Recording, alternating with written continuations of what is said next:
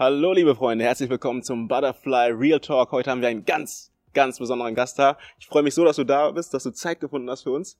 Lieber Sebastian oder auch weltbekannt unter dem Namen Tregi. Moin. ja, freut mich. Ja, mega, dass du Zeit hast. Ähm, ja, du hast ja unsere Butterfly-Videos gesehen. Äh, ich habe dich eingeladen, weil ich deine Geschichte so geil finde. Du hast mir die ja letztens erzählt. Und äh, ich war hin und weg einfach von deinem Werdegang. Und ich würde gerne den Leuten da draußen ein bisschen was davon zeigen, denn ich glaube, es ist sehr inspirierend. Also mich hat es, mich hat es auf jeden Fall inspiriert. Das freut mich. Man, man, ähm, ja, man, man sieht dich sehr viel im Internet, ne? Ja. Du bist da sehr aktiv. Kannst du ein Genau. bisschen was davon erzählen? Ja, mal angezogen, mal nackt. Mhm. Also. Dreh, äh, Dregis Pornodarsteller übrigens. genau. Ja. Ja, Nein, du bist, äh, du bist. Fotograf. Äh, richtig. Genau. Ich mache äh, Fotos äh, von anderen Menschen, auch von mir. Mhm. Also im Internet aktiv über natürlich soziale Medien wie Instagram, äh, Facebook, Hm. Twitter, Tumblr, Pinterest, ab und zu ähm, auch mal YouTube. Ach was. Ja. Ähm, aber es ist generell so, dass ich, äh, ja, ich habe eine eigene Selbstdarstellung, eine reine Selbstdarstellung Mhm. natürlich von meiner Seite aus, die äh, hauptsächlich erstmal bildlich äh, gesprochen ist, ohne sehr viel Inhalt anfänglich. Das Ja. wird ähm, nach und nach natürlich immer mehr gefüttert. Je weiter meine ähm, Followerschaft quasi angestiegen ist, umso mehr Verantwortungsbewusstsein habe ich sicherlich auch mit reingesetzt, dass Mhm. da natürlich ein bisschen mehr passiert mit Inhalt. Ja. Ähm, und dann habe ich noch einen zweiten Account. Ähm, anstatt Tregi heißt das dann Portregi, Aha. weil ich mache ja gerne Porträts von Menschen. Hm. Also nicht Und- von dir selbst, sondern von anderen. Genau, da geht es dann nämlich nicht um mich, sondern da geht es dann um andere Personen. Mhm. Andere Personen, die mich ähm, reizen, sage ich mal, visuell, auch menschlich und ähm, mit denen ziehe ich dann einfach los. Mhm. Nicht großartig gestellt, geht mir gar nicht so sehr um das perfekte Posing, sondern ich trinke dann gerne einen Kaffee mit den Leuten und ziehe Ja, einfach um. ja. Ja, also man merkt, wenn man mit dir unterwegs ist, dir geht's mehr um das Echte, das Ja. Reale, ne? Ja. Sag mal, wir sind ja hier beim Real Talk, da passt das ganz gut. Ja. Ähm, aber du bist auch nicht nur Fotograf immer gewesen, oder? Du machst auch mehr Sachen. Ja, also überhaupt nicht Fotograf gewesen. Tatsächlich war das immer so ein bisschen, ähm, ja, wie soll ich das sagen? Ich habe so ein bisschen versucht, einfach das zu machen, was mir gerade, ne? ja, beziehungsweise was mir gerade manchmal vor die äh, Füße gefallen ist. Okay. Also ich habe die Schule abgebrochen, klassisch, weil ich äh, doof war, in dem Sinne, dass ich ein halbes Jahr vom Abi gedacht habe, ist vielleicht auch mal cooler, was anderes zu tun Ja. und ähm, bin ins Ausland und äh, Wobei, ganz ehrlich, ja, doof, ne? Ist es ja relativ. Was für den einen der richtige Weg ist, muss nicht für dich der richtige Weg sein. ja, das stimmt. Und auch, im ja. Nachhinein, im Endeffekt, man findet ja schon seinen Weg. Es kommt auf den eigenen Charakter an. Ne? ja, Wie zum Beispiel, man sagt das immer, Bill Gates, äh, Steve Jobs, ähm, ja, ganz viele von den super reichen, super erfolgreichen Menschen haben die Schule auch nicht, ab, äh, nicht abgeschlossen. Das Man sagt sogar Albert Albert hat Einstein, genau. Ne? Du? Ja. Das äh, heißt das ist wahr. Ähm, das gibt mir auch Mut, Mhm. natürlich. Manchmal denke ich nur daran zurück und denke mir so, Mensch, dieses eine halbe Jahr hättest du mal durchziehen Ja, können, weil es mir ja. eventuell noch mal weitere Türen geöffnet hätte. Ja. Aber ähm, gut, dann ist halt eine zugefallen und eine andere ging auf. Das war in Ordnung. Ja. Ähm, das, was mir dann halt dort an Material, also an Wissen quasi nicht mehr zugetragen wurde, habe ich mir dann halt äh, Autodidakt irgendwo anders angeeignet. Auch mit der Fotografie. Also das ist tatsächlich so, dass ich das nicht gelernt habe, äh, geschweige denn überhaupt Ahnung davon hatte. Ähm, ich habe hab einfach damit angefangen tatsächlich. Ähm, habe aber über, also generell äh, immer viel Sport gemacht. Ähm, hab ähm, lange Zeit war ich unterwegs als, ähm, ja, was soll ich sagen, Profiskater, sagt man dann in dem Echt? Sinne, dass man dann natürlich Sponsoren hatte, ähm, Ja. Turniere gefahren ist, viel unterwegs war und ähm, bin dann darüber, ähm, also nachdem ich im Ausland war, gelernter Reiseverkehrskaufmann. Oh. Also, ne, ich kann, also wenn du irgendwo hin möchtest, ich buche dir deine Reise. Ich möchte nach, Las Ähm, Vegas. Ja, zum Beispiel, Ja, ne, gar kein Problem. Ähm, aber äh, natürlich war das nichts für mich, jetzt in einem Büro zu sitzen. Hm. Und äh, das habe ich auch sofort gemerkt. Und ähm, bin dann ähm, irgendwann durch das Skateboardfahren in die Skatebranche halt rein. Hm. Und äh, war bei Titus lange Zeit. Okay. Hatte die in Köln die Titus-Filiale ähm, geleitet. Da die am Neumarkt, die? Ja, die war früher im belgischen Viertel Okay. auf der Maastrichter Straße. Da haben die dann aufgemacht und ähm, das war, ich glaube, knapp vier Jahre. Ja. Und äh, dann wurde ich abgeworben und äh, bin im Vertrieb gelandet für Globe, so ein australisches Label. Und äh, hatte keine Ahnung von Vertrieb. Ja. Das heißt, du hast ein ganz, ganz breites Spektrum an Sachen, die du äh, kannst, die dir selber beigebracht hast, Genau. die dir vor die Füße gefallen sind, wo Ta- du einfach gesagt hast, hm, das hebe ich auf, das Ja. mache ich zu meinem eigenen. Ja. Ähm, und wenn man dich jetzt so anguckt, Ja. ne, dann sieht man erstmal, äh, voll tätowiert, ein Mann, der dem, äh, sag ich mal, ist nicht eine Scheißegal-Haltung, aber scheißegal, was die Leute denken, ich mache mein Ding. Mhm. Ähm, du hast wie die Schule abgebrochen, hast du gesagt. Ja, ich mache mein Ding, ich bin, äh, mir ist wirklich egal, was die Leute sagen. Ähm, Gibt es eine Geschichte zu deinen Tattoos? Hast, warst du schon immer so, dass du dich so offen präsentiert hast, dass du so ein Charakter geworden bist, schon als junger, als junger Mann?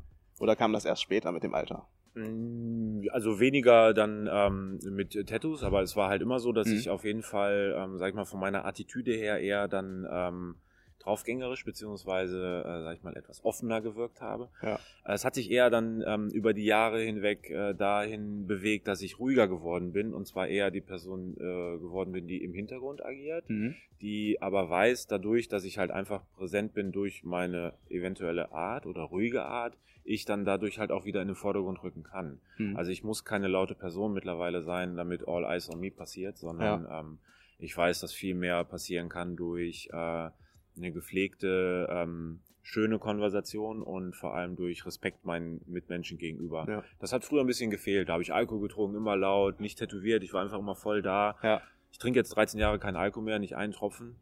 Ne?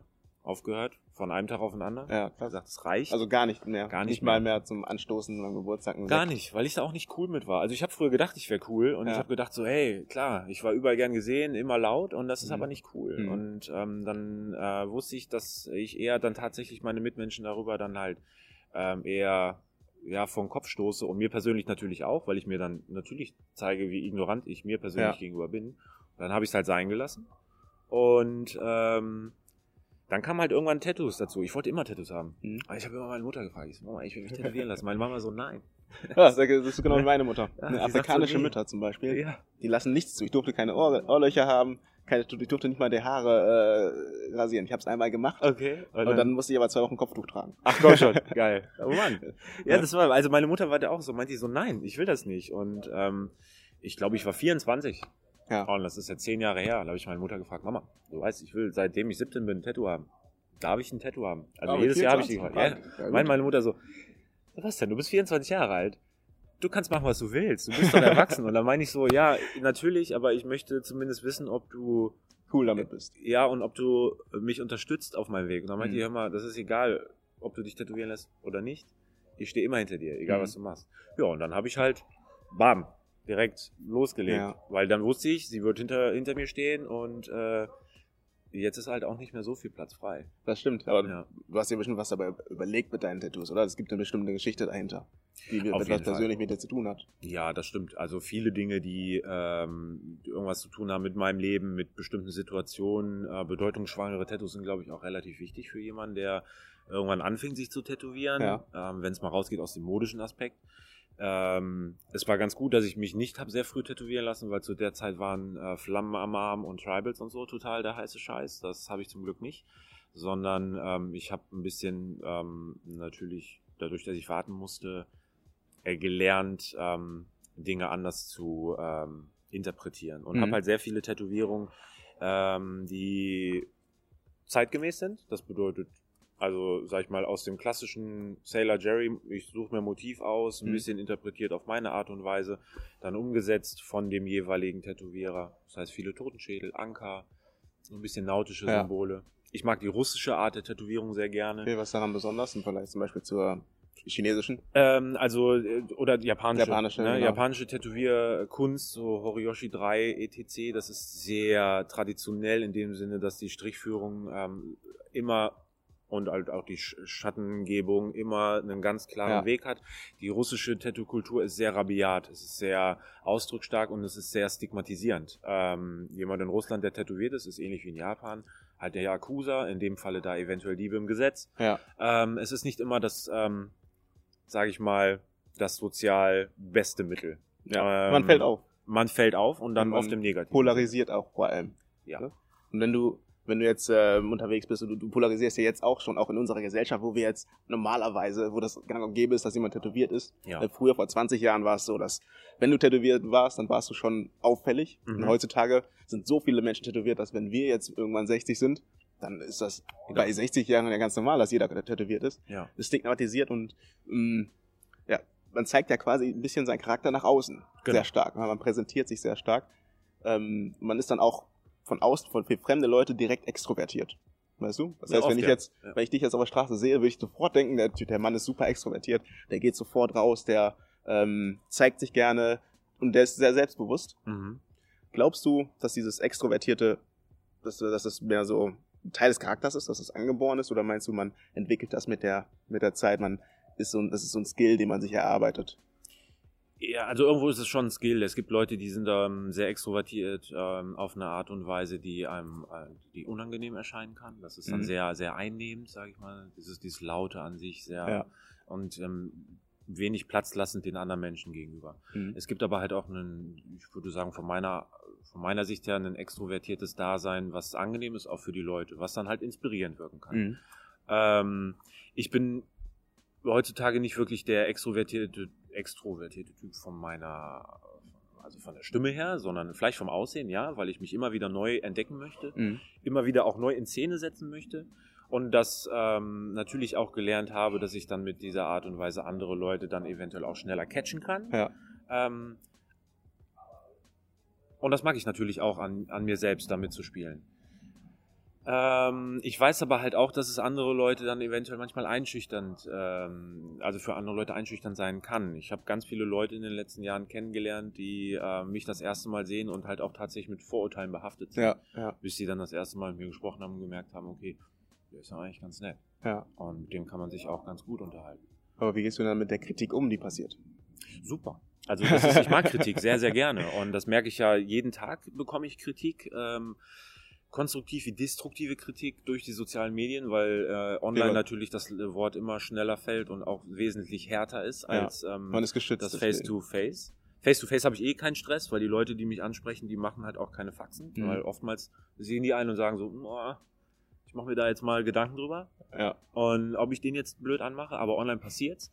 Und ich nehme mir Zeit für jeden, auch derjenige, der mich kritisiert, weil ähm, ich finde, wenn Leute sich schon Zeit nehmen, um mich persönlich ähm, zu kritisieren, dann nehme ich mir natürlich Zeit, um halt die Kritik zu verstehen. Ja.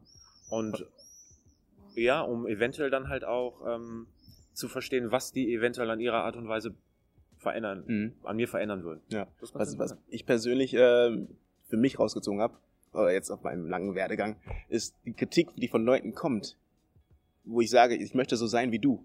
Ne? Die Kritik, die von Leuten kommt, ähm, die ich bewundere, ja. wo, wo ich etwas von denen mitnehmen möchte. Die nehme ich eher an als die Kritik von Leuten, wie, wo, wo ich nicht so sein möchte. Weißt du? Wenn jetzt jemand da ist, durch. wenn jetzt jemand da ist, der, wo ich sowieso nicht so sein möchte, keine Ahnung, jetzt mal stigmatisierend irgendein Banker, der gerade äh, jemandem sein Haus weggenommen hat und der gibt mir eine Kritik, äh, eine, eine, einen Ratschlag, sag ich mal, oder eine Kritik, hm. wie ich mit Leuten umgehe, hm. sage ich ja, ich möchte doch eh nicht so sein wie du. Ne? Deswegen ist, nehme ich die Kritik gar nicht so sehr an. Ja. Aber wenn jetzt eine Kritik kommt von jemandem, der, der was Tolles gemacht hat, wo ich wirklich weiß, der, der, der, inspiriert Menschen, der, der zeigt sich, der, der, der holt das Beste aus Menschen raus, mhm. dann nehme ich die sofort an. Ne? Weil ich möchte doch so sein wie diese Person. Ja, das verstehe ich auf jeden Fall, dass man natürlich ähm, von den Leuten, wo man dann halt schon einen gewissen, äh, ja, wie du es auch sagst, ähm, ja, man sieht die, sieht die Leute und dann ist man auch froh, wenn man von solchen Leuten Kritik bekommt. Mhm. Ähm, ich bekomme aber sehr häufig Kritik von Leuten, die, ähm, die dann halt auch, ähm, ich sag mal, durch meine, durch meine Selbstdarstellung im Internet kommt halt super oft solche Sachen wie, ey, du bist du schwul oder was? So, Echt? ne? Das, ja, das sind dann so, so Nachrichten, die ich bekomme. Oder äh, du liegst ja immer nur halb nackt da rum oder sonst halt irgendwas, hast du halt auch irgendwas anderes zu bieten. Und da muss ich dann sagen, ähm, ich so, erstmal finde ich Homosexualität völlig, völlig in Ordnung. Mhm. Und ähm, das ist eine ganz, ganz tolle Sache. Mhm. Und wenn jemand, äh, wenn zum Beispiel jemand, der schwul ist, zu mir sagt, hey, du siehst toll aus und du machst tolle Sachen und mir mag, ich mag deine Bildsprache sehr, dann fühle ich mich da äh, teilweise sogar geehrter, als das äh, ja. äh, schnell dahingesagt von jemand anderem. Ja. Ähm, aber trotzdem gibt es dann irgendeinen Punkt, warum die andere Person das anscheinend gerade zu mir gesagt hat. Und dann nehme ich mir die Zeit und sage so, hey, okay, warum denkst du, ich bin schwul? Was hat dich gerade dazu veranlasst zu sagen, ich bin schwul? Ist es die Bildsprache? Ist es meine Haltung? Mhm. Wie würdest du das eventuell umsetzen, dass es dann für dich eventuell anders äh, rüberkommen würde? Und dann sind die meisten Leute so und sagen so, äh, warte mal, der will sich ja mit mir unterhalten. Was passiert denn jetzt gerade? geht komplett raus aus der Kritik, aus der aggressiven Kritik und Ja, sagt, ja, ich hätte das vielleicht so und so gemacht. Und dann denke ich so, alles klar. Kann ich verstehen. ja. Ähm, bei, denk beim nächsten Mal eventuell nochmal nach, wie du eventuell nicht mehr beleidigend angehen willst, sondern eventuell, wie man das halt zusammenlösen kann. Mhm. Und dann sind die halt, ja, Ja, Das ist ein krasser Ansatz. ne? Also es würde, fast keiner machen, sich so mit den Leuten unterhalten. Und wenn man auf die Leute zugeht und zeigt, wie offen man ist und wie, wie äh, sag ich mal, äh, auch du zeigst ja auch, wie, wie ruhig, wie, ähm, wie gebildet, wie interessiert du bist an Menschen, dann entarmst du, wie, wie sagt man denn, entarmen auf Deutsch? Das heißt entarmen Entwaffnen. auf Deutsch. Entwaffnen, ja genau. Dann entwaffnet man die sofort, man bricht direkt diese Barriere. Genau. Genau, ja. Und das ist halt Hammer. Ja. Weil dann sind die nämlich auch direkt auf Partei. Also Ja. das ist dann direkt so, oh krass. Und man hat dann eventuell sogar die Möglichkeit, denen was mitzugeben, dass sie nämlich rausgehen aus diesem gefährlichen Gedankengut, das sie dann mit sich rumtragen. Mhm. Und dann eventuell sich überlegen, die nächsten Mal jemanden dann halt anders anzugehen. Ja. Ich kenne ja schon deine Geschichte, Mhm. wie du zur Fotografie gekommen bist. Mhm. Äh, die fand ich äh, richtig krass. Ne? Wie gesagt, du machst das erst seit zwei Jahren, zweieinhalb Jahren. Ja. Ähm, und du bist sofort hochgestiegen. Aber wie hast du denn damit angefangen? Wie, wie kam es dazu? Ja, es ist sehr, gut, das ist halt deep, ne? Ähm, Dafür sind wir da. Ja, dafür sind wir da. Das stimmt. Also, ähm, was ich ja schon am Anfang gesagt hatte, war, dass ich natürlich keine Ahnung habe von der Fotografie in dem Sinne von ähm, Belichtungszeiten, Mhm. ISO, geschweige denn, ach, was ist eine Festbrennweite oder sonst halt irgendwas. Es war halt einfach, ich habe es nicht gelernt. Ähm, was ich aber von mir aus sagen kann, ist sicherlich, dass ich eine gewisse Art von Dingen in mir habe, was insofern eine Art Kreativität, dass ich weiß, ähm, das gefällt mir und diese Komposition von Lichtern und Bildern gefällt mir und ähm, was mir gefällt, kann dann eventuell auch jemand anders gefallen. So, aber ähm, bei mir war es so, was hat mich dazu gebracht zur Fotografie? Mir ging es unglaublich schlecht. Mhm. Ähm, ich habe halt immer tausend Sachen auf einmal gemacht.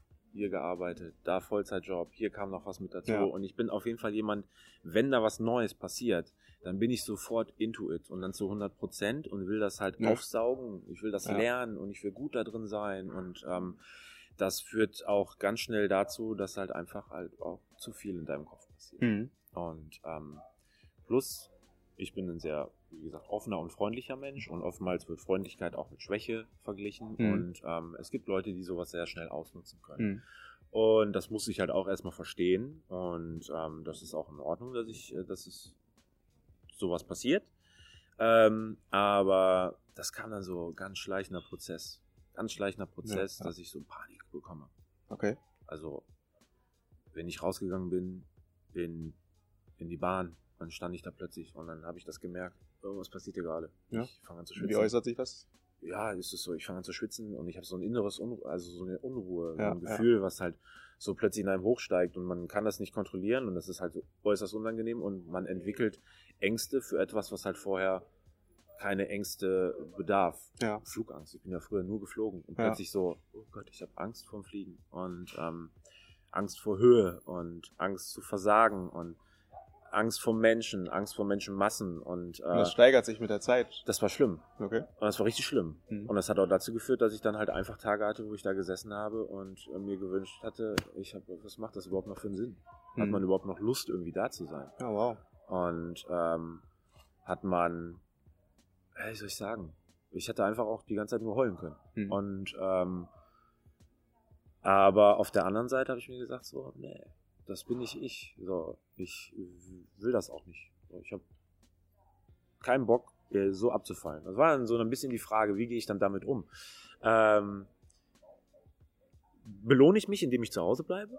Mhm. und gar nicht mehr vor die Tür gehe und einfach meinen Ängsten verfalle oder ähm, haue ich mir Psychopharmaka rein und bin betäubt und gehe raus oder suche ich mir etwas, was mich dann eventuell wieder dazu bringt, normal unter Menschen gehen zu können. Und dann Mhm. lag da eine Kamera und ich habe gedacht, cool, nimmst du mal mit und geh raus Ja. und dann habe ich gemerkt, dass wenn ich rausgehe unter Menschenmassen und ich gucke durch die Kamera und sehe durch den Fokus, bin ich ruhig bin ich voll bei mir und bin ich in dieser einen Situation und habe einen Fokus auf eine ganz bestimmte Mhm. Situation und kann sie besser einschätzen und habe so angefangen halt zu fotografieren und ähm, habe es dadurch geschafft, wie beim CSD, einfach in die Menschenmassen reinzulaufen und habe die Leute aufgenommen Oh, und wow. Emotionen auf und das Ja. mag ich halt auch an meiner Fotografie, wenn ich da, da bin ich auch ehrlich, ich mag es, dass die Leute, die mittlerweile meine Fotos sehen, denken, okay, ich hätte live dabei sein können. Ich hätte gerade der Person gegenüber sitzen. Hm. Und weil so geht's mir dann halt auch bei meiner Fotografie. Weil in dieser einen Situation bin ich total bei mir und bei dieser anderen Person Ja. und habe Ruhe. Ich habe gerade einen interessanten Gedanken gehabt, als du das gesagt hast. Ähm, du hast ja die Ängste besiegt, sag ich mal, Mhm. beziehungsweise nach und nach weggearbeitet, dadurch, dass du mit dem Fotografieren mehr rausgegangen bist. Mhm. Ne? Kann man so sagen. Mhm. Ähm, und du hast gesagt, ähm, du konntest dich fokussieren. Ja. Und die, die Ängste kamen ja dadurch, dass man überwältigt war von Mhm. der Menge an, an Informationen, die gerade auf einen zugekommen ist, vielleicht von der Welt. Mhm. Ähm, Wäre das, sich etwas zu suchen, was, was einen fokussieren kann, was einen dazu bringt, sich zu fokussieren, ein Mittel dagegen, um wieder rauszukommen aus sich, um wieder ein bisschen raus in die Welt zu kommen. Egal, ob es jetzt, es jetzt fotografieren ist oder vielleicht, keine Ahnung, ich weiß nicht, wenn man malt und sich wieder, wie sich wieder lernt zu, zu fokussieren auf eine Sache, Mhm. würdest du sagen, das hilft? Also mir hat's geholfen, ja. Ja. Ähm, ich weiß nicht, wie es bei anderen ist. Und ich glaube, da geht natürlich jeder dann nochmal anders mit seinen Ängsten dann um und hat auch eine andere vielleicht Herangehensweise. Ich wünsche es jedem, dass er für sich etwas findet, um diesen Weg äh, für sich zu gewinnen und zu bestreiten. Ähm, einer meiner besten Freunde hat es zum Beispiel nicht geschafft und der hat sich dann entschlossen, ähm, der hat sich entschlossen zu gehen. Mhm. Und ähm, was halt auch natürlich schlimm war, Ja. aber auf der anderen Seite, es war halt einfach schlimm. Ja, klar. Keine andere Seite. Aber ähm, für mich war es dieser Weg. Und ähm, ich glaube, das, ich, ich übernehme mittlerweile diesen Fokus und das, was ich dann halt dort gelernt habe, in ganz viele neue Situationen. Mhm. Ich habe jetzt nach 21 Jahren aufgehört zu rauchen. Du hast 21 Jahre lang geraucht. 21 Jahre, jeden Tag eine Schachtel auf zwei. Ach Gott. Ja. Wirklich. Vollgas, immer. Ne? Ich habe ja gesagt, alles, was ich mache, mache ich mit Vollgas. Ja. Das war auch mit dem Rauchen. Hey, ich bin genau so. So, ich fand Rauchen geil, ich mochte mich rauchend, ähm, ich äh, mochte den Geschmack, ich mo mochte die Attitüde dabei, das war alles Mhm. in Ordnung, aber trotzdem wusste ich, das ist halt nicht gut für mich. Und ähm, dann brauchte ich jetzt halt einen neuen Fokus. Und was ist, und diesen Fokus habe ich jetzt natürlich in dem Fall jetzt nicht mit der Fotografie, dass ich sage, oh, ich will jetzt eine rauchen, also hole ich mir meine Kamera, sondern ich habe das beispielsweise jetzt so gemacht, dass ich mir einen anderen Fokus gesucht habe, indem ich atme, beispielsweise. Okay, wow. Ich stelle mich dann hin und Ja. atme ein. Kannst du mir zeigen, wie du das, wie, Atme wie aus. das machst? Also, ja, klar. Also im Endeffekt ist es nicht schwer, sondern ich denke mir so, okay, ich versuche jetzt diesen Zigarettenatem, den ich damals hatte, um mich selber zu belohnen, Ja. Mit Sauerstoff zu füllen. Also stelle ich Ja. mich hin und mache die Augen zu, zwei Ja. Minuten und dann atme ich ein, erhalte meinen Atem, atme aus. Und das mache ich zwei Minuten. Okay. Ganz bewusst. Ja. Und es gibt kein Gift mehr, was mich dann durchströmt, sondern es ist halt einmal einfach nur reiner Sauerstoff. Ja, ja. Reiner Sauerstoff, der natürlich eine unglaubliche Regeneration halt auch bewirkt und dich einfach auch unglaublich frisch macht. Mhm. Und äh, dazu kam dann, ich breche komplett meine ähm, Tradition, meine, ich stehe morgens auf, mache mir eine Mhm. Zigarette, Deine an, mach Rituale mir, äh, Rituale, genau. man, ne? Ja. Weil das war, das war ganz wichtig, dass ich, wenn Ja. ich morgens aufstehe, ich mache mir eine Kippe an, mache mir einen Kaffee, rauche die zweite Kippe, gehe zur Arbeit, mache mir eine Kippe an, komme bei der Arbeit dann an, nach fünf Minuten mache mir nochmal eine Zigarette. Vier Zigaretten, ohne den Tag überhaupt begonnen zu haben, richtig? Ja. Denke ich mir so, okay, jetzt ist es halt mein Ritual, ich stehe morgens früh auf, mache mir ein Müsli. Atme tief ein, atme tief wieder aus. Ja. Esse mein Müsli. Also du würdest sagen, man muss die, äh, nehmen wir an, du hast jetzt ein, eine Sucht, Ja. sonst irgendwas, du musst das mit anderen Sachen ersetzen. ja, anderen Sachen ersetzen und halt vor allem diesen Fokus schärfen, diesen, Mhm. diesen Fokus ganz extrem darauf legen, dass man, ähm, dass man was anderes macht. Es gibt natürlich Leute, die nutzen Nikotinpflaster oder versuchen das langsam, Ja. weil das legitim für die. Ich persönlich habe halt meinen, ich, äh, meinen Weg daran gefunden, dass ich halt einfach knallhart sofort einen Switch versuche zu machen, weil ansonsten wird es für mich nicht funktionieren. Mhm. Und ähm, manchmal dauert es extrem lange, um dieses, diesen anderen Fokus zu finden, wie bei Panikattacken das mit Ja, der Kamera. ja. Es hätte auch nicht funktionieren können. Ja. Dann hätte es vielleicht auch nochmal zwei, drei Jahre länger gedauert, bis ich was anderes gefunden hätte. Mhm. Und Jetzt ist es, das mit dem Rauchen ist halt wieder was anderes. Ja. Und natürlich mein Sport, also das ist halt auch nochmal. Da suchst du halt immer deine Sachen, ne? Also ich Ja. bin ja so, wie du auch sagst, mir genauso. Ich sehe irgendwas, was mir gefällt, Ja. ich mache das sofort und Ja. ich lerne das. Ich saug das auf wie ein Schwamm Ja. und in der Zeit, also allein dadurch, dass ich was Neues gelernt habe, finde ich wieder was Neues, was mir auch gefällt. gehe ich wieder dahin. Und dann sagen die Leute, hey, boah, richtig cool. Kannst du das auch machen für mich? Ja, mache ich das auch für die. Ja. Und in der Zeit, wo ich das mache, finde ich wieder was Neues. Ja, voll. Und dann, dann Ja, ich ja, voll. an. Ne? ja, das ist halt tatsächlich so, ne? Ja. Und alle Leute drumherum sagen das einfach immer so, wow, ey, du machst immer tausend Sachen auf einmal Ja, und alles ist immer, ja, ja, Du bist einfach neugierig. Richtig. Weil, ein- du willst einfach Input. Und Input. gleichzeitig, was ich mal gemerkt habe, die Leute, die so neugierig sind auf neue Sachen, Ja, ähm, sind auch sehr sensibel. ja. Äh, einmal persönlich, Mhm. aber auch anderen Energien gegenüber, anderen Menschen gegenüber. Mhm. Ähm, ne? Einfach Dynamiken. Ne? Es geht ja viel mehr für mich persönlich um Dynamiken, die man erkennt Mhm. und die man durchschauen möchte. Ja. Ne? Und wenn man die durchschauen möchte, dann lernt man neue Sachen. Ähm, und so eröffnet sich einfach einem die Welt. Und je mehr man von der Welt sieht, desto sensibler wird man auch für andere Dinge. Ja. Wofür andere Leute nicht sensibel sind. Deswegen verstehen die zum Beispiel nicht, wenn man jetzt überwältigt ist von, von Dingen, die für andere normal scheinen. Mhm. Ne? Es ist so, klar, du hast so viele Ein- Eindrücke von der Welt, sammelst du gerade, die andere Leute nicht mitkriegen. Und deswegen ist das für, für einen selbst äh, extremer. Mhm. Also, also habe ich das Gefühl. ja, ist es auch tatsächlich. Aber so. gleichzeitig bin ich, also in dem Punkt würde ich sagen, ähm, versuche ich immer sehr offen zu sein. Aber gleichzeitig bin ich wirklich ein Idiot manchmal, wenn es um Fettnäpfchen geht zum Beispiel. Ne? Okay. Wenn's, äh, bin ich nicht mehr sensibel. Mhm. Und ich, zum Beispiel, wenn ich jetzt jemanden treffen würde, der äh, Panikattacken hat oder Angst hat, Mhm. wüsste ich persönlich nicht, wie ich damit umgehen sollte. Du, du kennst das jetzt von, aus deiner eigenen Geschichte. Ja. Was würdest du einem sagen, der damit noch keine Erfahrung hat? Wie, was, was kann man da tun? Was soll, also, Also als Außenstehender. nichts. Okay. Was soll, also, wie soll man dieser Person da in dem Fall helfen? Man kann natürlich immer den Personen helfen, indem man einfach da ist. Mhm. Ähm, aber am Ende muss die Person das selber mit sich ausmachen. Ja. Und äh, Empathie ist eine wunderschöne Sache. Ähm, aber auch eine ganz gefährliche Sache, dass wenn man nämlich gerade sensibel ist und die Möglichkeit oftmals besitzt, sich dann auch in die andere Person hineinversetzt zu fühlen, schluckt man das selber ganz schnell in sich selber auf und antizipiert, antizipiert das auf sich selbst. Mhm. Und da muss man dann halt einfach eine Barriere auch so ein bisschen aufbauen, dass man nicht komplett abdriftet und Ja. das Gleiche einem passiert.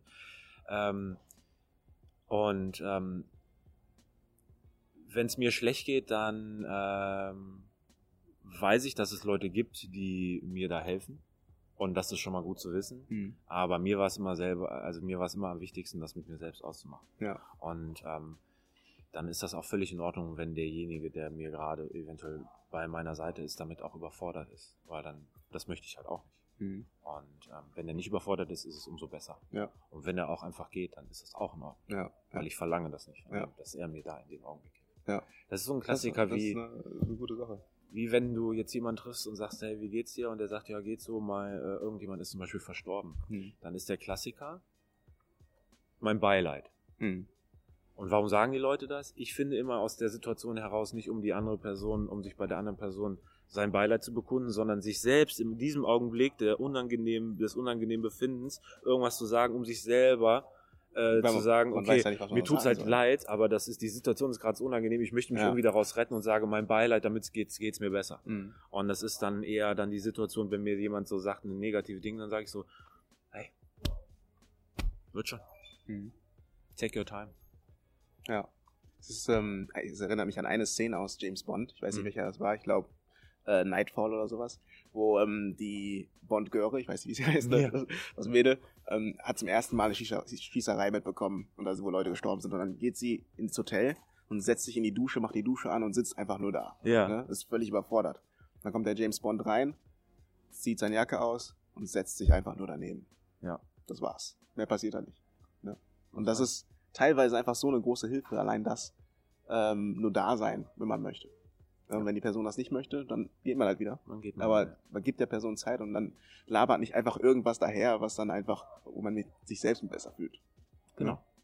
Das ist, glaube ich, eine gute Sache, einfach Empathie zu zeigen, Mhm. ohne das oberflächlich zu meinen, sondern die wahre, wahre, hey, ich bin für dich da, Mhm. wenn du mich brauchst. Wenn du mich Wenn brauchst, nicht, dann dann bin ich trotzdem da, aber du kannst trotzdem dein eigenes Ding machen. genau. Extrem wichtig, Ja. Mein Bester, mein Lieber. ich fand, ich fand das Gespräch mega gut. Ja, danke. Danke für deine Zeit. Danke Ja, für deinen Input. dafür. Ich bin sehr glücklich, dass du mich gefragt hast. Ja. Und auch danke für deine Offenheit. Ähm, ja, wir freuen uns alle, so viel von dir erfahren haben zu dürfen. Und wir werden auch alle deine, deinen Instagram-Account besuchen und dann nochmal liken, nochmal followen. Auf Äh, jeden Fall. fol- ich folge dir ja schon, ich liebe deine Bilder. Vielen Dank. Äh, und ich finde es krass, wie du einfach so viel Menschlichkeit, so viel Ehrlichkeit aus den Bildern rausholst. Also Leute, guckt euch die Bilder an auf äh, instagram.com slash tregi und ansonsten besucht unsere äh, YouTube-Seite, unsere Facebook-Seite, unsere Instagram-Seite unter Butterfly Stories und da findet ihr viele, viele weitere Geschichten. Ja, ich würde sagen, wir verabschieden uns, wir gehen gleich Chicken Wings essen. Chicken Dinner. Wir wünschen euch einen wunderbaren Tag und bis bald.